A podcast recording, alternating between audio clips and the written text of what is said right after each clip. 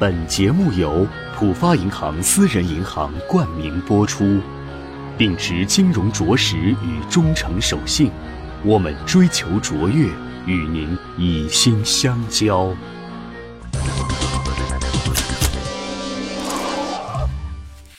各位网友，大家好，欢迎来到秦朔朋友圈。呃，今天跟大家想谈一个什么话题呢？就是接下来两到三年的这个经济形势啊。呃，我觉得就是我们的企业界的朋友呢，要做好一个过冬的准备啊。所以，我们这期题目可以叫它就叫准备过冬吧。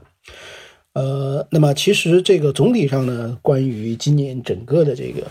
啊经济增速的这个下行，内外部很多矛盾的这个爆发啊。这个以及大家信心的这个降低，我觉得这都是不争的这个事实，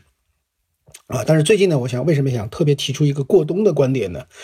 啊，是因为看了两个中国，我觉得是最最重要的这个市场的一些实际的情况啊，一个就是汽车，一个就是房地产。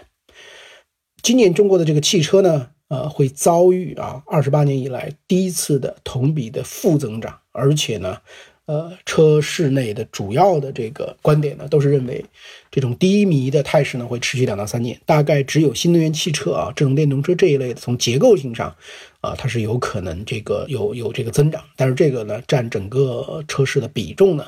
啊只有几个百分点，所以它非常小，所以这里面就算是增长比较快，对于整个的大势呢，这个没有什么这个很大的作用啊。今年一年来看呢。一季度的时候，车市表现上尚且比较平稳，到四月份开始呢，已经有疲软的势头了。六月份呢，单月的销量呢开始同比的下跌，一直持续到这个十月份啊。所以，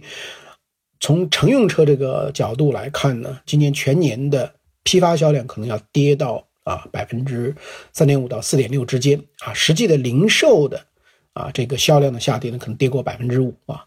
呃，因为这个汽车市场下行的时候呢，车企啊为了冲击销量呢，会向经销商压这个库存，所以呢，零售的数量是市场的真实情况、实际情况的一个反应。啊，那根据中国汽车流通协会公布的数据，现在零售端的情况是什么呢？啊，就是十月份的时候，我们的经销商平均的库存系数已经是一点八八了啊，那么一点五呢，就是一个啊警戒水平，它现在已经一点八八了，什么意思呢？一点八八就是经销商。从现在起，不再向车企去提车了。那库存的车辆呢，还可以卖一点八八个月才能销完啊，啊，所以这已经是超过警戒的这个水平。今年的车市的这个低迷呢，除了这个消费购置税的政策优惠政策退场没有了以以外呢，呃，也是因为三四线这个城市消费呢，受到了前两年整个啊居民加杠杆。呃，影响以后呢，影响它当期的这个收入的水平啊，所以，呃，三四线呢下的是比较快。那现在三四线的这个，呃，房价大概从二零一六年到现在是累计啊，平均看是肯定是超过百分之五十以上的涨幅了，啊，所以呢，这个杠杆加的比较快以后呢，那么挤出了它的其他方面的一些消费，那汽车呢，啊，就首当其冲啊，啊，那这个呢，这样的一个基本判断呢，也得到了这个呃数据的支持啊，就像易车研究院发布的一个数据呢。以今年三季度为例呢，三四五线汽车的啊乘用车的销量占整体的比例呢，占整个中国车市的比例大概百分之七十二点八啊。那这个三四五线城市的乘用车的销量啊，同比就是跟去年三季度同比呢是下滑了百分之十三点八啊。那整个的乘用车呢下滑了百分之七，一二线呢下滑了百分之三点五啊。所以呢，可见三四五线的这个问题呢，啊，就汽车而言呢是问题是这个更大。所以呢，如果没有啊，特殊的这个政策上的一些啊出台去帮助呃汽车市场的话呢，那么接下来呢就肯定会持续低迷啊。那现在呢，有人对于明年的车市呢，一种认为就是继续下跌，一种认为跟今年持平，一种认为呢不过是百分之一的这个微增长啊，微增长。所以呢，国家信息中心副主任呢就在公开场合里已经建议了，说车企呢，呃，明年要按照零增长来进行规划啊。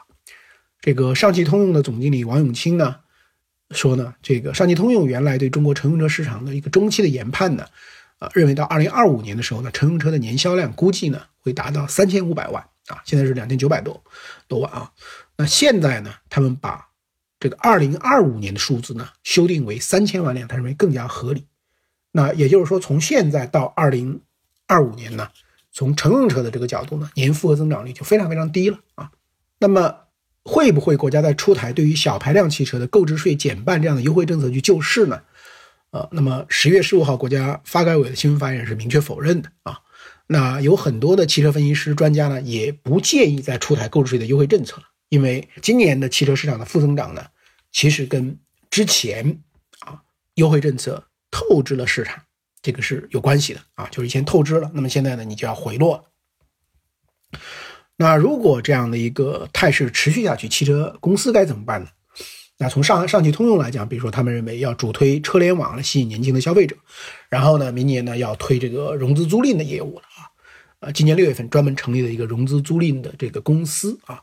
啊，所谓融资租赁呢，那意思就是说你消费者啊可以先出一点点钱来租，那一个月呢交一点点钱。啊，说完了这个啊汽车市场呢，我们再来看一看那个房地产啊，那么最近呢这个。很多的媒体都在报道啊，快到年底了，各个开发商呢，现在为了回笼资金、完成年度任务呢，都在纷纷推出首付分期、特价房、赠车位，啊及等等的这个打折的优惠的措施啊，做大力度的一个促销啊。有一些地方的房贷的利率呢，已经开始松动，同时呢，放款在这个提速，而更大家明确感到的情况呢，啊，就是中介和楼盘的代理商呢，现在又开始在路上这个摆摊位拉客了啊，那么。啊，之前呢，这个媒体上充斥的报道还是深夜排队啊、摇号、黑幕、茶水费，现在变成卖房的，一早就去路边这个拉客啊，等着这个上班族。那么看一下这个数据啊，十月十四号的时候，统计局发了今年一到呃这个十月的这个全国的房地产的开发投资和销售的这个情况啊，我们可以看到，其实。今年整个的商品住宅啊，我们特别讲住宅这一块的增速呢，就一直都是处于低位。那一到十月份呢，所有的商品房的销售面积同比只增长了百分之二点二，这个增速呢，十月份比啊一到九月份呢又回落了啊零点七个百分点。那么最大的一个趋势呢，就是二零一八年以后呢，这个整个的销售的增速呢，已经很少超过百分之四了。最近这三个月呢，累计的销售的增速呢。一直处于下降之中，现在的整个的这个增速呢，已经到了这个二点二。那么从销售面积的角度呢，一到十月份商品住宅销售面积的增速呢，只有这个二点八。那么这个销售面积呢，也是在这个一到七月份是整个同比呢增长了百分之四点二了，就一直开始下滑了。所以八九十呢是增速呢是连续这个负增长啊，是增速是在负增长，还是在增的，但是增长的速度呢越来越低了啊。所以这个。人们还看到一个数据呢，就是今年前十个月东部地区商品房销售面积呢，整体一直啊都是处于啊负增长，就是东部的这个问题呢就更大啊。当然，我觉得东部的这个问题呢，呃，可能跟这个限价啊等等的也是有关系的啊。但无论如何呢，东部地区是更有钱的啊，更有这个投资意识的。如果是东部地区现在呃也开始这个。慢慢的不行了，那整个全国来看呢，这实在是就是比较的这个堪忧，呃，所以这个我们来看这个啊，房地产跟这个啊汽车整体的两大行业啊，为什么我觉得这个呃是比较堪忧呢？因为这两大行业呢，都是说他们的这个产业链呢啊特别特别的长，那产业链长呢，也就是意味着它的这个带动性呢就非常非常的强，对于行行业业的这个相关行业的这种。啊，带动能力非常强。如果这两个行业目前，啊，一个是这个负增长，而且未来两到三年是负增长，那么一个呢，看起来现在是这个增速啊，还有点增速，但是已经回到了这个百分之二。那么这样的话呢，这个特别是在整个的房地产政策从整个中央的这个精神来看呢，是没有办法再去啊像以前那样去刺激去放开的。那么接下来也很有可能呢，就是处在一个啊这个微增长这样的一种状态。呃，所以从这两个角度啊，这个我们整体来预见一下，这个二零一九年呢，就是从整个的中国的这个大的经济的这个驱动力来看呢，应该是比较的这个乏力的。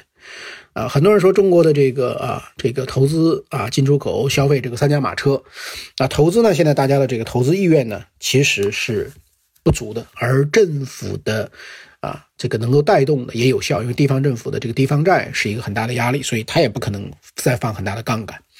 那制造业的投资，大家知道现在这个成本的这个高企啊，以及这个中美贸易争端的背景，所以制造业有很大的投资也很难。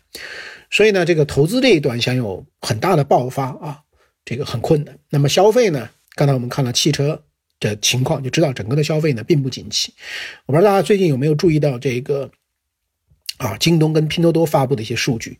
其实拼多多的活跃用户已经超过了这个京东，那说明了什么呢？说明了大家对于性价比的要求呢是更高了。啊，京东的这个活跃用户的数量呢，竟然开始出现了这个负增长，这说明了什么？因为京东更多的是正品行货品牌消费，那拼多多呢也有正品行货品牌消费，但总体的这个价格是比京东是要低很多的。那在这个背景下呢，拼多多上升的更快，就说明了更多的人都对于性价比有了更多的要求。换言之，也可能说明了有一部分京东的用户呢，现在也转投了这个拼多多。啊，那所以我觉得整个的这个消费呢，也是啊非常非常的这个麻烦的。所以呢，啊，这个我们来看明年从需求端啊，无论是投资，无论是消费，无论是这个进出口啊，这个需求端呢，啊，是这个不太乐观的，啊，那目前来看明年的这个有一些什么样的这个啊利好的这个因素呢？呃，那我想可能第一个利好的因素呢，就是最近我们来看中美贸易的这个摩擦呀，出现了一些明显缓和的迹象啊，呃，那这个问题呢，我觉得是我是怎么看呢？就是说，这个今年从三月份啊。特朗普这个签署这个文件，到四月份开始出这个啊加税的等等，一直到现在，呃，看起来呢，这美国这个占了很大的上风，一直压着这个中国啊，中国是一种被动的这样一种反应，呃，但是呢，到目前为止呢，其实这个美国呢也没有拿到实质性的拿到很多的这种利益啊。去年十一月特朗普来华的时候，当时中方还提出来每一年增加一千亿美元左右的啊这样的一种进口啊，从这个美国，那现在呢，这些其实也都没有。那么就好像是表面看的是像柔道一样，他们这个在压在中国的这个身上啊，但事实上呢，啊，真正换个角度来看呢，其实更像是一种拔河，或者更像是一种摔跤，双方其实都站在那里，啊，那美国一直没有拿到这个确定性的这种好处呢，那你长期这样呢，你按照美国那样改变不了中国的这个制度，那么在这种情况下呢，其实这个用股市的这个话语来讲呢，就是逢高出货啊，落袋为安。把你的这个应该能拿到的利益呢给拿掉，可能就是会比较是一种好的一种安排。那我觉得就是美国很有可能呢，就是在接下来跟中国呢会有一些戏剧性的和解，也就是说把中国以前承诺的或者现在要做的更多的东西呢都先拿，嗯其实先拿掉，都先拿走。然后呢，美国在今年呢也对于这个比如说外国投资的一些现代化法案的修改呢，其实对于中国未来继续要并购美国的。高新技术啊，并购美国，特别是带有安全考虑的技术呢，也更加困难了。换言之呢，就是美国在这个价值链上的高端的地位呢，也暂时得到了一定的修正。那所以在这个背景下呢，就是把自己应该能拿到的东西落袋为安，然后呢，自己最敏感的这些领域呢，中国不要逼得那么紧了。那么就是有一种这个修正，我想呢，这个对特朗普来讲呢，是一个比较现实主义的这样一种方法，啊，那对于中国来讲呢，这个虽然贸易战本身对于中国经济的这个打击呢，啊，实际的打击呢是有限的，啊，因为整个的啊很多专家学者的这个测算呢其实是有限的，但是对于整个中国的心理的这个影响，啊，又是非常非常大的，所以呢，中国呢也希望尽快的来。结束掉这样的一个啊争端，所以我觉得这是一个很大的利好的因素。就是如果这个贸易摩擦出现了明显的这个缓和的迹象，然后呢，中国的这个资本市场能够有这个一定的这个恢复，然后跟资本市场相关的很多的这个无论是国企改革等等等等呢，都能可以推得起来。那这样的话呢，可能能带来一个很大很大的这个信心。呃，那第二个这个可能是从一个啊国际这个视角的一个利好，就是美联储的这个加息周期呢，可能要这个结束了啊。如果明年的这个加息周期能够结束啊，那么就就为我们的这个啊货币政策，这可能能打开啊一定的这个空间。那因为它这个不断的这个加息啊，呃，相比较而言，这个就是中国也面临着这个你没有办法有很宽松的这个政策啊。如果它的加息停掉了，就中国相对来讲的这种松动性呢就会大一点。那第三个呢，就是说房地产政策啊，在现在来看的话呢。至少不会更加的这个紧了啊！这相对于相对于我们的这个内内在来讲，所以呢，这个中国明年的政策呢，可能是一个组合性的政策啊，就有一部分呢是周期性的政策，有一部分是结构性的政策，也就是说不能只搞结构性的调整，而看到我们周期增长下行这个里面呢，要有一些啊，比如说利好这个股市啊啊偏宽松一些的这个啊货币政策，那这样的话呢，就能够利好债市，利好房地产。呃，所以呢，这个这是我们可能比较有利的一个方面啊。但是呢，呃，为什么说是周期性政策跟结构性政策这个组合呢？呃，因为结构性供给侧结构性改革的总的基调呢并没有改变。啊，最近我看了这个央行的呃二零一八年的货币政策的这个报告啊，金融市场这个稳定的这个报告，啊，那我觉得总体上其实仍然是在啊这个去杠杆的大的这样的一个氛围里面，其实并没有从根本上说有可能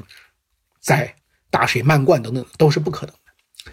啊，那所以的话呢，就是政策相对于二零一六年到二零一八年这个上半年的。啊，这个三区一降一补来讲，会有一定的这种边际上的宽松，但是再想回到以前的那种大的刺激呢，也不可能。那在这样的一个这个总的一个大的这个背景下呢，就是整个的企业界还是会面临结构性调整的这个压力，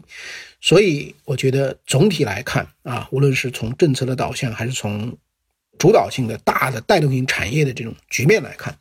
我觉得所有的企业可能都要开始做好过冬的准备。那么。开源这个节流啊，降低多元化的这种成分，更加的聚焦主业，更加提升这个核心竞争力，可能呢，这都会变成啊一个常态。那其实我们从最近的呃，包括华为、阿里巴巴、京东啊，这个百度在内的，都大幅度的降低了他们这个啊社会招聘和校园招聘的这个数量，啊，从这个明年会创造中国。公务员考试和研究生报名在大学这个生这个范范畴里的最高峰啊，最高的这个比例，都说明了现在其实经济的，包括从就业这一段的形势呢，也是越来越严峻了。所以我们的企业呢，的的确确要做好更加充分的这个思想准备。